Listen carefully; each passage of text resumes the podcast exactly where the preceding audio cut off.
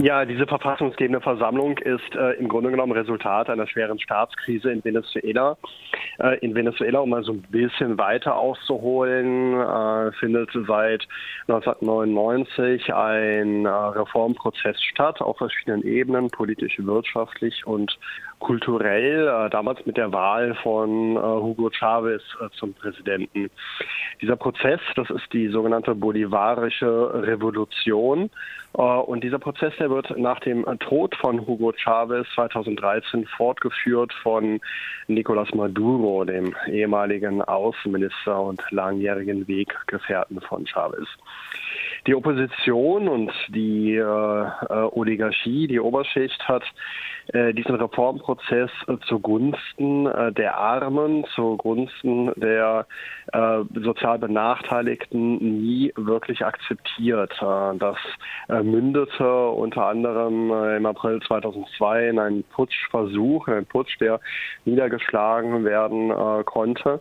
Und wir haben jetzt zuletzt die Situation, dass Venezuela vor allem aufgrund der stark gesunkenen Preise Preise für Erdöl auf dem Weltmarkt, ebenso wie andere äh, Erdöl exportierende Staaten in eine schwere wirtschaftliche Krise geraten ist. Und das hat, äh, das ist der, der Opposition sozusagen politisch zugute gekommen, weil eine äh, Krise natürlich immer die, die Zufriedenheit mit der Regierung schmälert.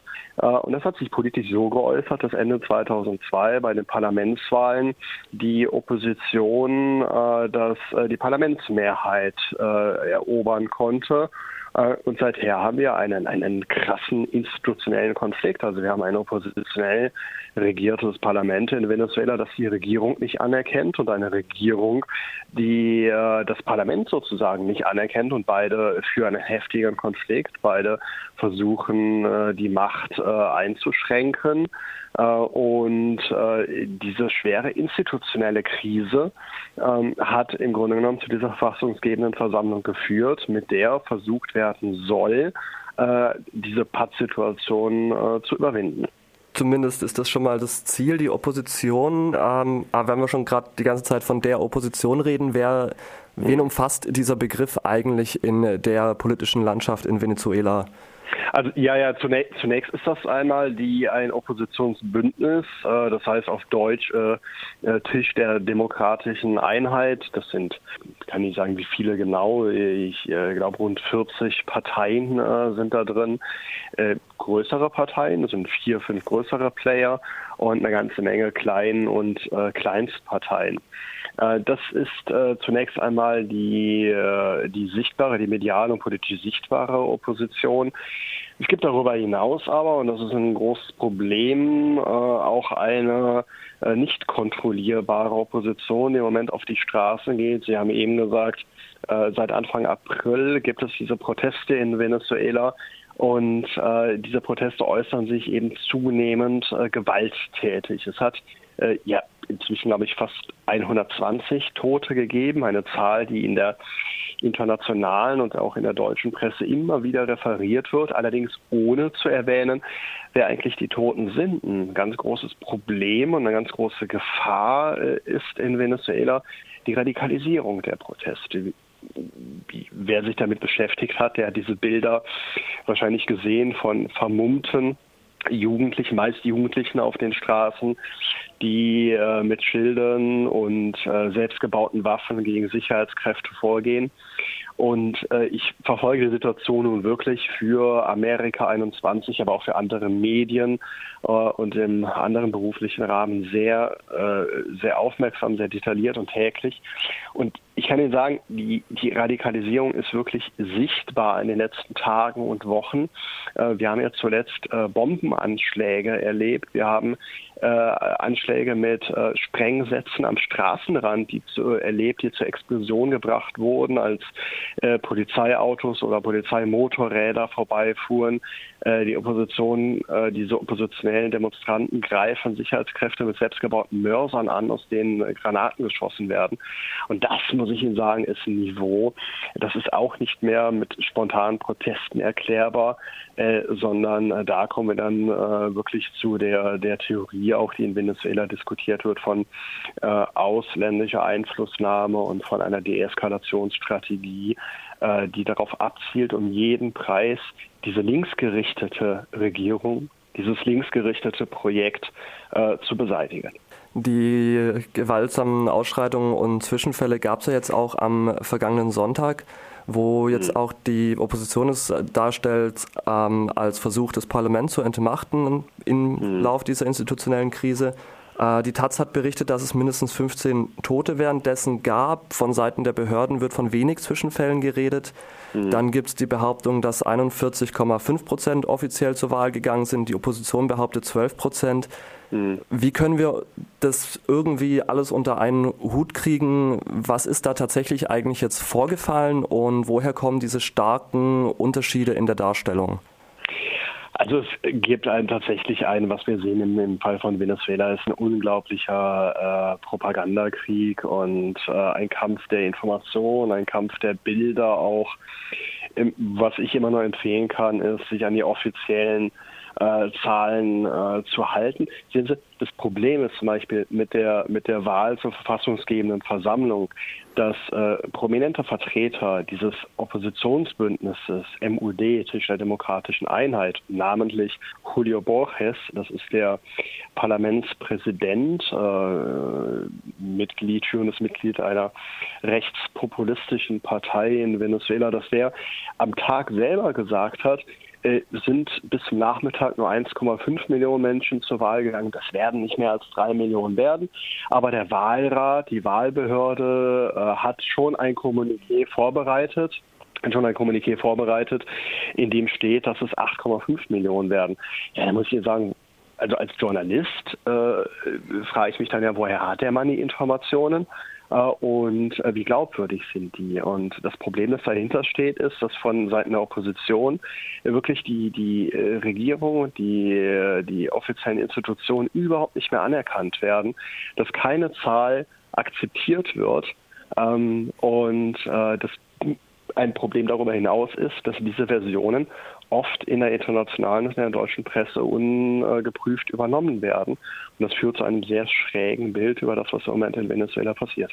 Das wurde ja auch äh, von der Bundesregierung in einem Statement ähm, sich zu der Wahl geäußert, mhm. wobei auch die Europäische Union und die USA sich geäußert haben. Die USA redet davon, dass es inzwischen eine Diktatur in Venezuela sei und hat ja. Sanktionen ja. verhängt. Ähm, das heißt, die berufen sich allerdings dann auch nicht mehr auf die offiziellen Angaben, oder? Nein, die berufen sich nicht auf die offiziellen Angaben, natürlich nicht. Also ähm, die, äh, die USA haben äh, gemeinsam mit mit sechs äh, Staaten, amerikanischen Staaten, diesen Wahlprozess äh, kritisiert und äh, ihnen die Anerkennung verweigert. Äh, muss man dazu sagen, ich hatte das gestern auch über soziale Netzwerke äh, veröffentlicht und äh, getwittert.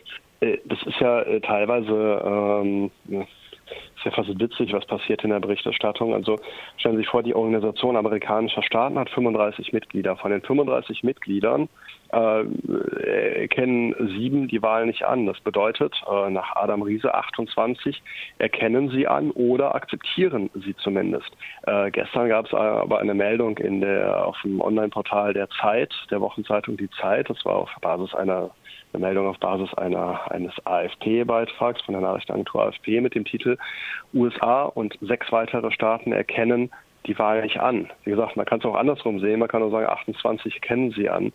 Äh, so ist eben die Berichterstattung im Moment. Es ist wirklich teilweise absurd, äh, was da passiert. Und Ihre Frage war ja die nach der Positionierung der der äh, Bundesregierung auch und der Europäischen Union. Das will ich mal differenzieren. Die Bundesregierung hat, ähm, also ein Regierungssprecher, hat ähm, bei einer Regierungspressekonferenz am 17. Juni gesagt, dass die Bundesregierung äh, bzw. Die, die, deutsche Botschaft in Caracas ständigen Kon Kontakt zu Oppositionsvertretern hält. Er hat nicht gesagt, dass mit der Regierung Kontakt gehalten wird. Und das ist auch etwas, was ich als jeder, jemand, der diesen die, die, die deutsche Venezuela-Politik seit geraumer Zeit verfolgt, beobachte das also immer wieder auch über politische Stiftungen wie die CDU-nahe Konrad-Adenauer-Stiftung Oppositionsvertreter äh, empfangen werden in Berlin, dass äh, immer wieder Gespräche geführt werden, äh, dass mutmaßlich da auch Unterstützung, äh, Unterstützung ihr äh, zukommt. Ähm, und äh, das weist natürlich einfach auf eine, eine Positionsnahme, eine einseitige Positionsnahme hin. Bei der Europäischen Union ist es so, dass äh, Federica Mogherini, die Außenbeauftragte, äh, argumentiert hat, äh, also auch gesagt hat, die EU erkennt äh, diese Wahl nicht an oder stellt sie in Frage, die Legitimität in Frage. Und sie hat auch mit den Toten argumentiert. Wenn man eben die Zahl von 15 genannt, die Staatsanwaltschaft in Venezuela geht von 8 aus, wobei man da dann auch genau gucken muss, waren das wirklich Tote im Zusammenhang mit dem Wahlprozess. Ähm, das Absurde an der Situation ist, und ich hatte das eben erwähnt, erwähnt niemand guckt darauf, wer die Toten eigentlich sind und äh, wer dort umgekommen ist. Also es gab im Zusammenhang mit den Wahlen äh, sechs äh, äh verletzte und schwer verletzte Polizisten und ein äh, Polizist ist äh, aus einer Oppositionsdemonstration heraus erschossen worden. das Absurde, fast Perverse ist, dass selbst diese Toten propagandistisch genutzt werden von der Opposition um weiter gegen die Regierung vorzugehen und um weiter ihr politisches Spiel zu treiben, das darauf abzielt, im Endeffekt die Regierung zu stürzen und Parallelstrukturen aufzubauen. Es gab ja auch 43 internationale Wahlbegleiter vor Ort, die mhm. von einer relativ, also eine, eigentlich einer sauberen Wahl sprechen. Ja. Jetzt ist so ein bisschen im Widerspruch dazu, dass äh, die Taz berichtet davon, dass äh, da zu diesen Wahlen, dass im Vorfeld Maduro angeblich mit Entlassungen und Sozialleistungskürzungen in Staatsbetrieben gedroht hat für Leute, die die Wahl boykottieren, wozu ja die Opposition aufgerufen hat. Und es steht ja eigentlich so ein bisschen im Widerspruch zu dieser Wahrnehmung, als dass diese Wahl wirklich sauber abgelaufen wäre.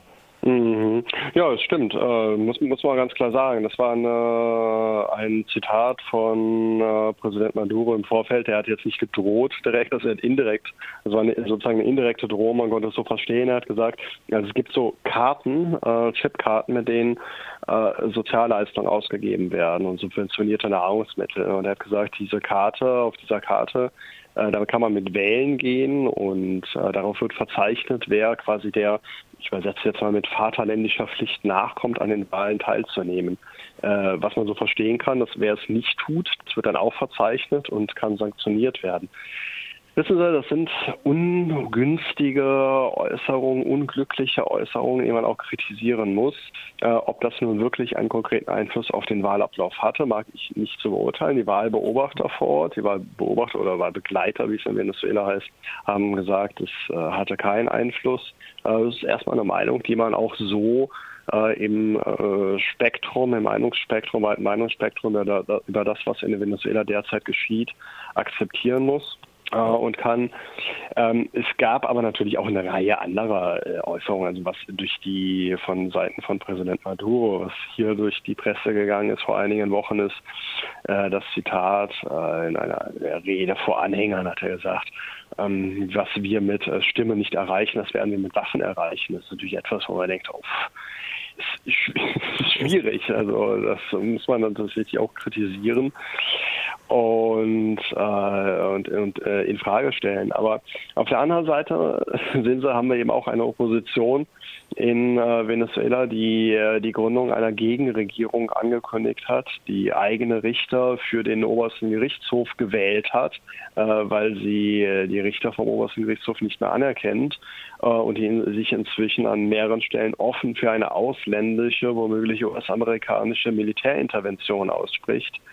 Äh, und das ist, äh, das ist, das sind eben so quasi die Aus, das ist Ausdruck der polarisierten Situation in Venezuela. Und ich denke, als Journalist kann man nur versuchen, beide Seiten adäquat darzustellen, das Handeln beider Seiten adäquat darzustellen. Jetzt äh, nochmal zurück praktisch zu dem Ergebnis dieser Abstimmung eigentlich. Da wurden ja jetzt sehr viele von dieser Versammlung gewählt. Paar, ich glaube, acht Stück stehen noch aus, weil die über indigene Eigenrechte noch bestimmt werden. Hm, das stimmt. Mhm. Ähm, wie sieht denn momentan die Zusammensetzung von dieser Versammlung aus? Was kann man jetzt von dieser verfassungsgebenden Versammlung eigentlich erwarten? Da die ja morgen schon tagt, ist das, glaube ich, eine berechtigte Frage. Ja, also die verfassungsgebende Versammlung heißt ja im Endeffekt, äh, wir kennen das ja in Deutschland kaum oder gar nicht. Gar nicht. Ähm, Verfassungs, genau, verfassungsgebende Versammlung äh, heißt, äh, dass, äh, dass äh, diese verfassungsgebende Versammlung, also Gremium, über den etablierten Staatsgewalten steht und die Verfassung neu äh, neu entwirft und der Staat dann quasi neu gegründet wird. Also in Venezuela wird deswegen ja auch aktuell von der fünften Republik gesprochen, das ist so ein bisschen wie Frankreich, von der fünften Republik im Vergleich zu der vierten Republik vorher, vor dem Chavismus und vor der bolivarischen Revolution. Äh, was das konkret heißt, muss man sehen. Das heißt übrigens nicht unbedingt, dass die äh, verfassungsgebende Versammlung jetzt zusammentreten äh, muss. Äh, es gibt immer noch die Chance, und das hat in den letzten Tagen und Wochen auch immer wieder mal äh, eine Rolle gespielt. Es gibt immer noch die Chance, dass es Gespräche zwischen Regierung und Opposition gibt. Ähm, Präsident Maduro hatte sich vor einigen Tagen äh, auch bereit erklärt, sogar diesen Wahltermin äh, zu verschieben, äh, wenn es, äh, wenn es die, die, die, die Bereitschaft auf Seiten der Opposition gibt, äh, ernsthafte Gespräche über eine Lösung der Krise zu führen. Hat eben äh, offenbar nicht geklappt, weil die Wahl hat stattgefunden. Aber das heißt ja nicht, dass äh, wirklich jetzt diese Pläne vorangetrieben werden müssen. Das, ich denke, das Wichtigste, jetzt mal so ein politisches Plädoyer loszuwerden, ist, dass es in Venezuela zu einem Dialog zwischen beiden Seiten kommt. Ich muss Ihnen ehrlich sagen, im Moment sind Opposition und Regierung so wie zwei Züge, die aufeinander zufahren mit voller Geschwindigkeit. Äh, und äh, man kann wirklich nur erwarten, dass irgendwann zu einem großen Knall kommt. Die Situation hat sich wirklich über die letzten Monate immer weiter verschärft. Und das Schlimme ist, dass, äh, dass, die, dass die Situation der Bevölkerung in dieser, in dieser sozialen Krise des Landes, der wirtschaftlichen Krise, dadurch auch nicht einfacher wird.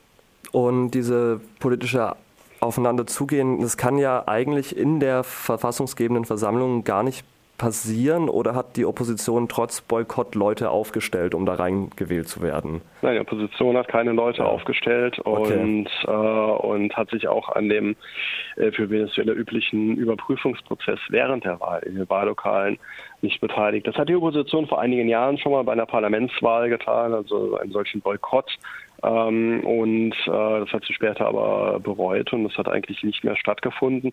Ist jetzt eben wieder eine Rückkehr zu alten Methoden gewesen. Also eine völlige äh, Nicht-Akzeptanz äh, jeglicher äh, Aktion und jeglichen Handels äh, der äh, gewählten Regierung.